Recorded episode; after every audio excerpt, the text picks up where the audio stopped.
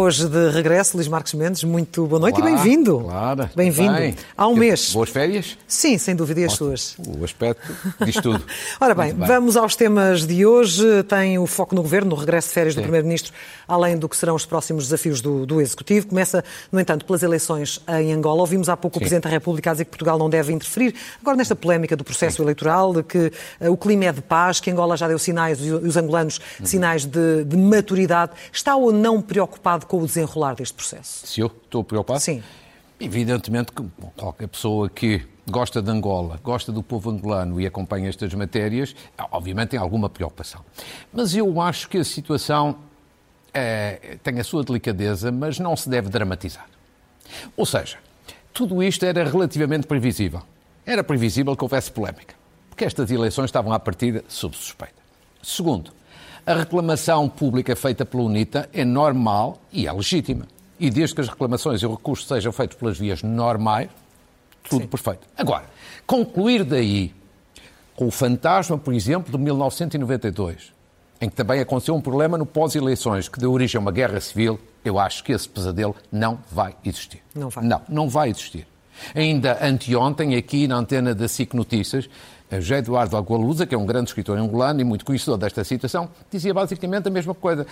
Angola tem hoje uma realidade completamente diferente. Mais ainda, nem sequer me parece que vamos ter grandes manifestações ou grandes reações de rua. Porquê?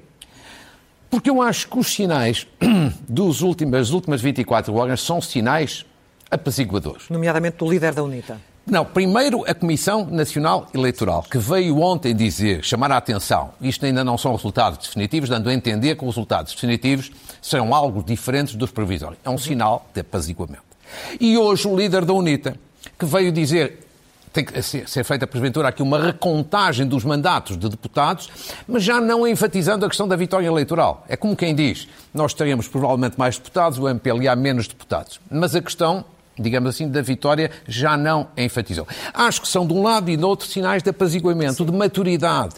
E o que se, o que se deseja é que dentro disto resolva o problema respeitando o mais importante, que é a verdade eleitoral. Óbvio. Agora, dentro disto, em qualquer caso, mesmo com estes sinais, eu acho que há uma pessoa que deve estar particularmente empenhada e interessada em que tudo corra bem, que é o Presidente João Lourenço.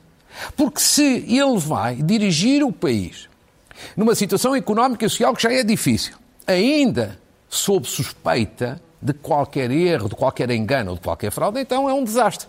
Portanto, eu estou, obviamente, preocupado, respondendo à sua questão, mas acho que também estou ao mesmo tempo tranquilo. Acho que há, há, de todos os lados hoje em Angola uma maturidade. E não haverá, tal como disse o Presidente, e não haverá uma situação Sim. mais extremada, como muitos poderiam não. recear.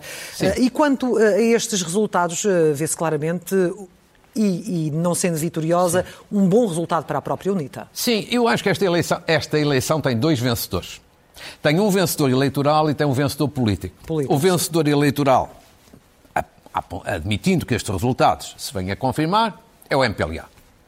E o vencedor político é a UNITA. Ou seja, o MPLA, explicando de uma forma rápida, o MPLA tem uma vitória eleitoral, confirmando-se estes resultados. Ganha na generalidade, ou na maior parte das, das províncias, tem maioria absoluta, portanto é uma vitória eleitoral. Agora, acho que é uma vitória eleitoral com sabor a derrota, derrota política. Porquê? Porque teve uma queda enorme.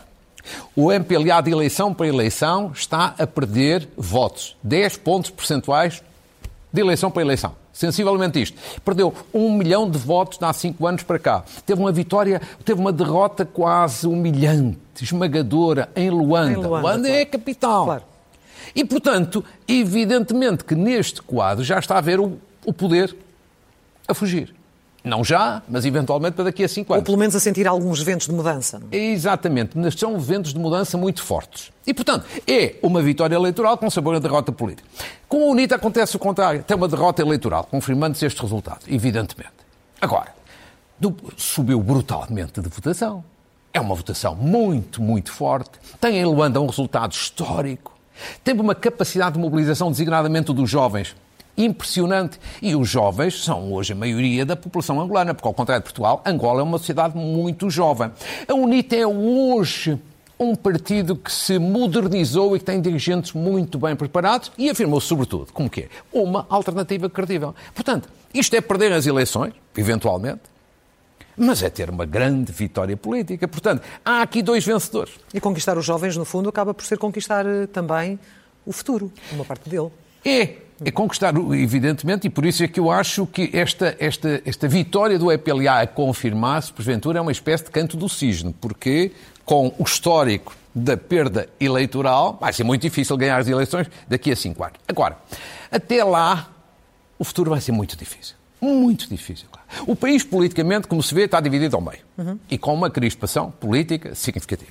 Economicamente, está muito, muito degradado e e muito estagnado. Foi a pandemia, é, é toda a situação internacional, é a guerra, a economia não está bem. E do ponto de vista social, com o desemprego brutal, sobretudo nos jovens, Angola é um barril de pólvora. Pode não ter uma reação popular agora, mas pode ter daqui a alguns meses por causa de razões sociais. Falta de oportunidades, falta de emprego, pobreza impressionante. É que neste quadro, eu vou lhe dizer uma coisa. Daquilo que conheço de Angola, e por gostar de Angola e por conhecer um bocadinho desta realidade política, eu acho que neste momento Angola precisava de um golpe de asa. Qual? Eu acho que precisa de um governo de unidade nacional. Que um governo que juntasse o MPLA, a UNITA e cidadãos independentes que usar também e com muita qualidade. Porquê? Porque eu Angola precisa de várias coisas ao mesmo tempo. De se reforçar em termos de coesão social, portanto, internamente. Precisa de reforçar a sua credibilidade internacional. Precisa de dar um safanão na recuperação da sua economia. E isto não se faz de qualquer forma. Ou seja, momentos excepcionais requerem, porventura, soluções excepcionais. E, no entretanto, deixe-me dizer, acho que Angola teve eleições livres, mas a sua democracia eleitoral ainda tem muito a ser corrigida. Por exemplo, o acesso dos vários partidos à comunicação social pública, à comunicação social do Estado. Houve claramente uma discriminação a favor do MPLA e contra a UNITA e os outros partidos nesta campanha eleitoral. Ou seja, nós temos que ter eleições livres, mas também eleições justas. E, portanto, eu espero que as coisas corram bem, a bem de Angola e a bem da nossa excelente relação com Angola. Ora bem, por cá a vida, a vida política Sim. está praticamente a regressar em força. O Primeiro-Ministro regressa amanhã Sim. Eh, de férias. O que é que pode antever do que António Costa terá de fazer? E isto Sim. numa altura em que ele próprio também continua a cair nas sondagens. Olha, a primeira coisa que eu espero é que ele tenha tido ótimas férias porque ele vai ter uma tarefa muito árdua e muito difícil já no mês de setembro e nos próximos meses. E sobretudo porquê? Porque, como se viu em mais uma sondagem a sair desta semana, o Partido Socialista está já em várias sondagens a baixar. Claro que ainda tem uma maioria muito confortável, claro. mas está uma tendência de queda. Mas, sobretudo, o Primeiro-Ministro. Essa é que é a novidade. É a primeira ou segunda vez, mas o Primeiro-Ministro está a ter, hoje em dia, nos inquéritos de opiniões, mais opiniões negativas do que positivas. Ou seja, mais, um maior número de pessoas a desaprovar a sua governação em vez de aprovar. Isto é novo. O que significa que os problemas com o governo estão aí a repercutir-se na imagem do Primeiro-Ministro António Costa. Claro que isto, isto, isto não é nada que, que seja de espantar porque nós vemos, enfim, há, há, os problemas económicos e sociais por causa da guerra, por causa da inflação, por causa do custo de vida. Mas, sobretudo, nos últimos dois meses nós tivemos um conjunto de polémicas com ministros, com membros do governo, que foram muito desgastantes para os próprios, para o governo e para a imagem do primeiro-ministro. Eu já não falo, por exemplo, da secretária de Estado Patrícia Gaspar ou de Mariana Vieira da Silva, que tiveram algumas declarações infelizes esta semana sobre a questão das florestas. Uhum.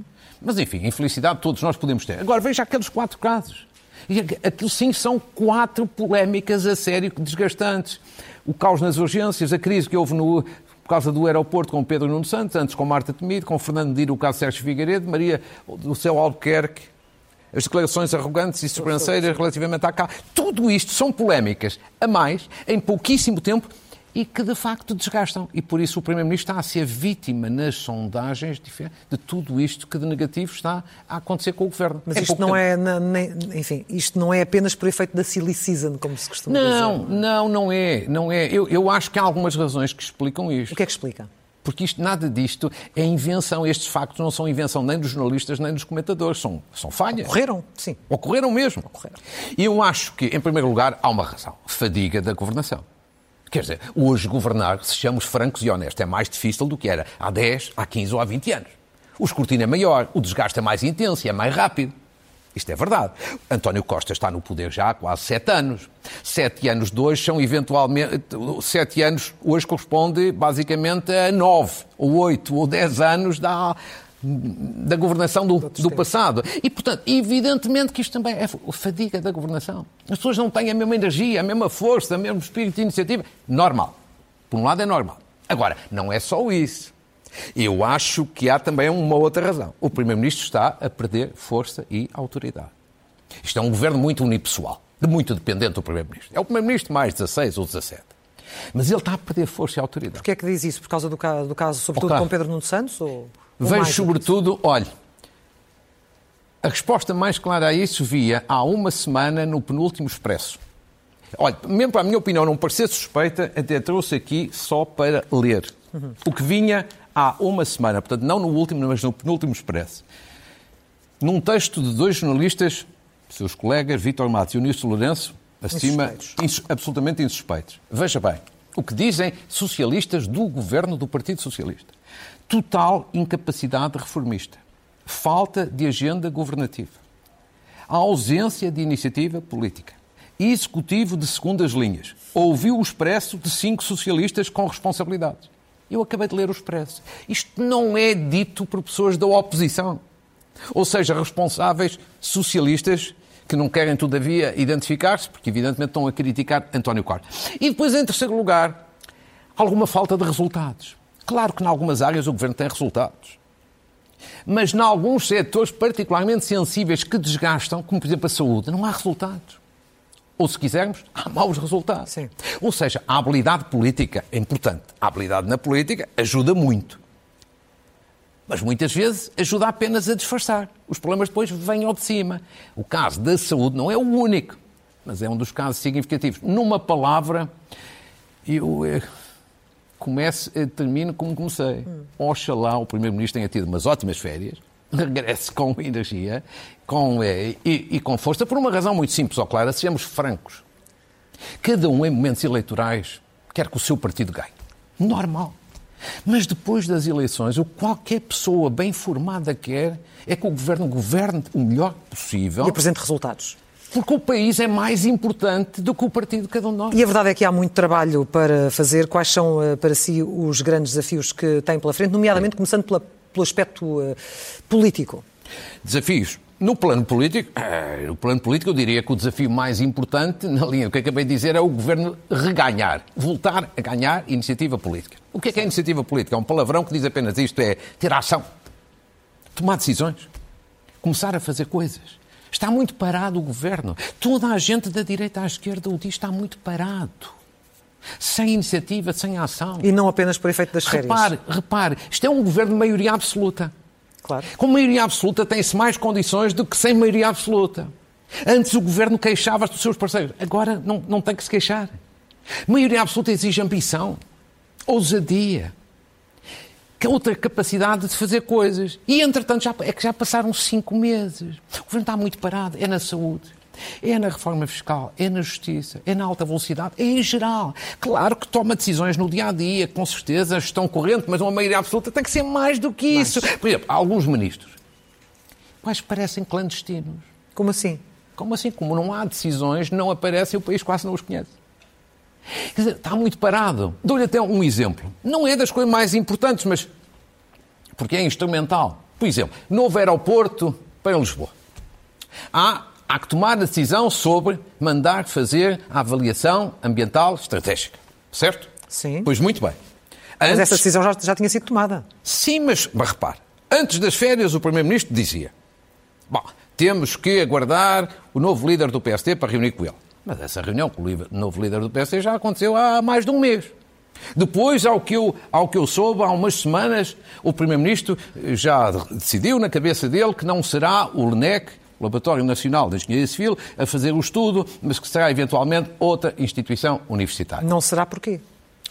Não será, quer dizer, o Governo há de explicar certamente quando anunciar, quando anunciar a decisão, talvez porque o LENEC faz algum sentido. O LENEC fez o grande estudo que, que apontou para Alcochete em 2007 ou 2008 e, portanto, de alguma forma agora poderia, digamos assim, já ter a sua posição inquinada. Não sei, imagino eu. Ou Mas, em princípio, a decisão não será o LENEC. Agora, mas pergunta-se, mas porquê é que não avança? Hum. Porquê é que não avança? É esta questão que no plano político faz falta. Ainda ontem dizia António Barreto, ou Ricardo Reis, não espera. O governo, gostes ou não, tem que fazer, porque o país precisa. E que tem de dar sinais desse avanço. Então falou do plano político e no plano económico. Eu acho que o grande desafio no plano económico vai ser o próximo orçamento. Já em outubro, para 2023. Quer dizer, ainda é muito cedo, evidentemente, ainda se conhece quase nada. Mas eu acho que há algumas questões óbvias que vão acontecer. Continuada a redução do déficit da dívida. E aí Portugal está e o Governo estão a agir bem. E, portanto, isso é bom. Depois há alguns aspectos que são mais difíceis, mas são decisões importantes, mas difíceis, que é aumento dos salários. Com a inflação deste ano e a do próximo, tem que evidentemente haver aumento de salários no setor público e no setor privado. É uma decisão importante. Reforma fiscal, vai haver ou não vai haver? Se não for feita em 2023, depois começamos com anos eleitorais, é muitíssimo mais difícil. Terceiro, depois, além das coisas óbvias, das questões mais difíceis, há também aquilo que eu chamo um meio termo, que, são as pensões, pensionistas, reformados, que no próximo ano, por força da lei, já que o disse, vão ter um aumento muito significativo pode qualquer, custar, em, no seu conjunto, qualquer coisa como 2 mil milhões de euros. Eu acho é que o Governo vai fazer isto em dois anos, em duas fases.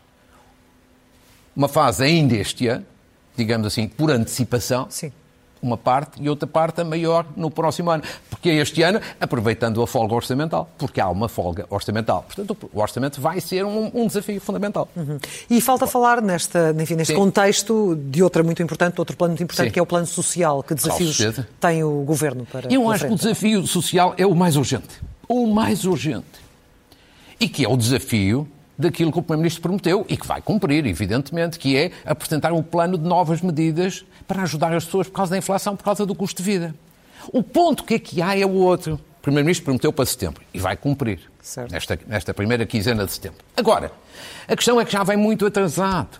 A maior parte dos países na Europa já aprovaram dois e três planos. E, sobretudo, porque é que eu digo atrasado? Por uma razão óbvia que toda a gente entende. As primeiras medidas que o Governo apresentou no plano social é tendo em atenção uma inflação que o Governo previa de 4%. Olha, onde, já estão, onde é que já está 4%? Já vai no dobro, muito mais do que o dobro. Portanto, as pessoas estão a pagar. Não é justo este atraso. Sobretudo quando os cofres do Estado estão cheios.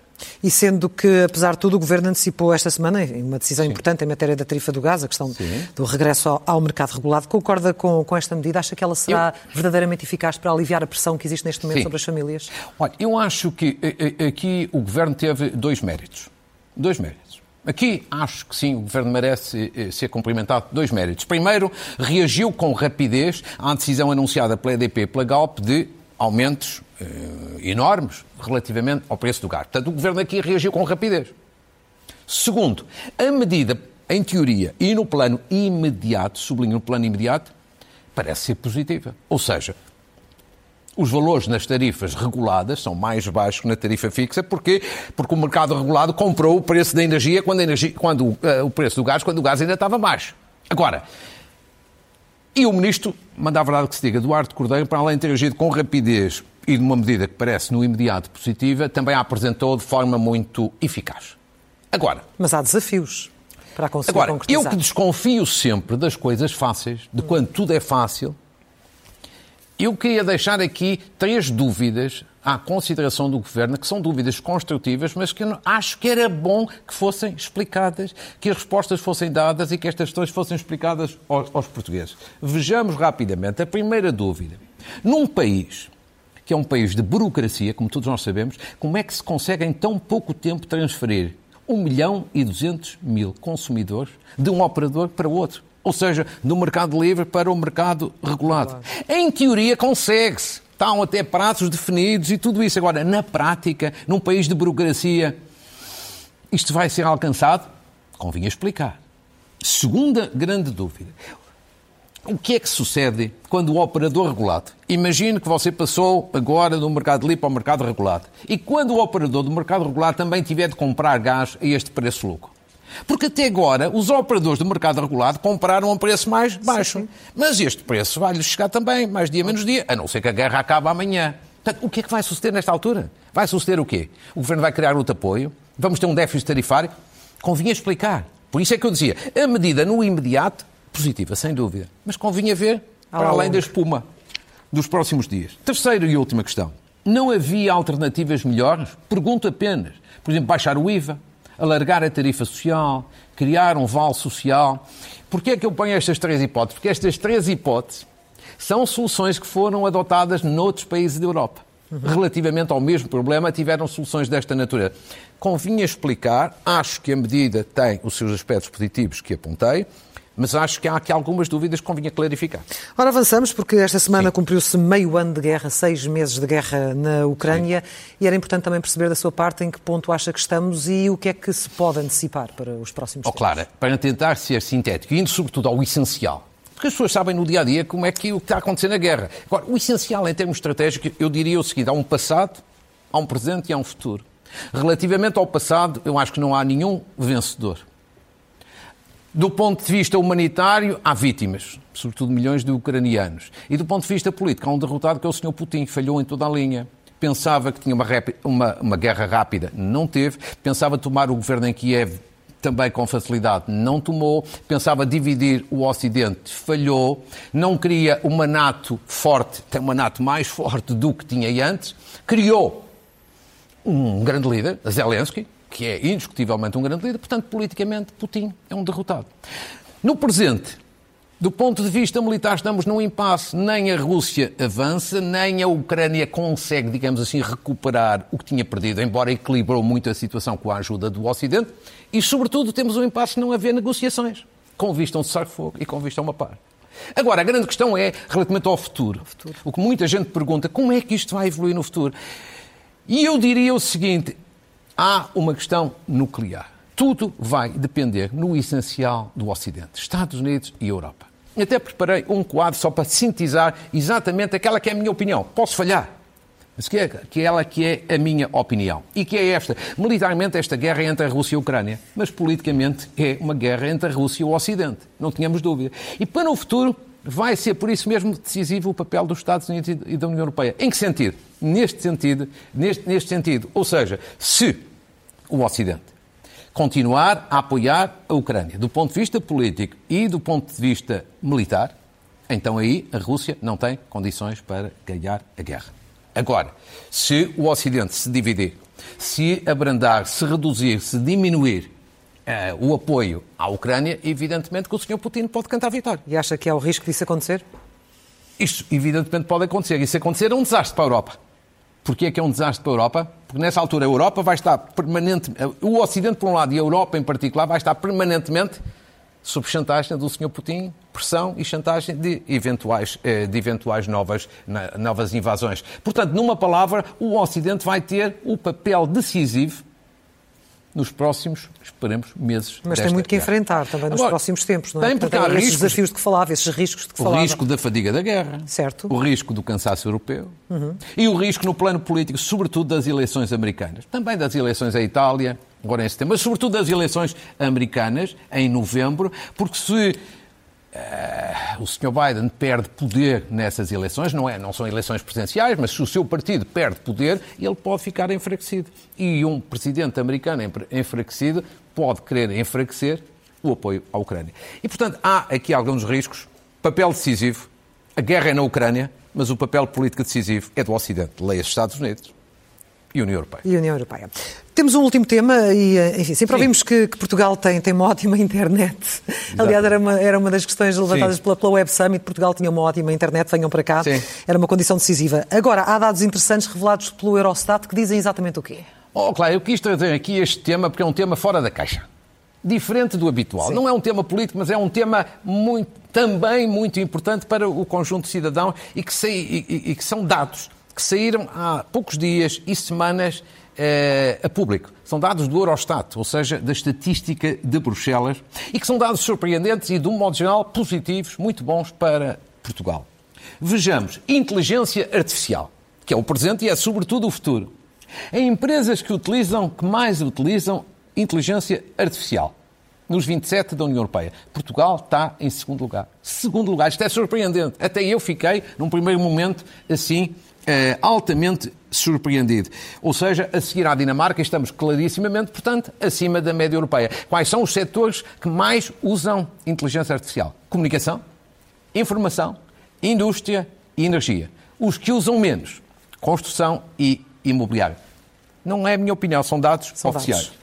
Segundo dado também muito positivo, cobertura por internet de alta velocidade. Cobertura, portanto, as infraestruturas. Estamos também muito bem. Estamos em sétimo lugar, muito acima da média europeia. Ou seja, grande, grande investimento que tem sido feito nesta matéria. Devemos ficar felizes.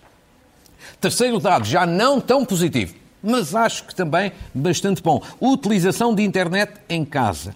Aqui como ali se vê, Portugal é encarnado, estamos abaixo da média europeia. Mas não é uma diferença significativa. 87% usam a internet, 92% é a média na União Europeia. Mas é um dado, mesmo assim, não sendo tão bom quanto os anteriores, é bastante bom.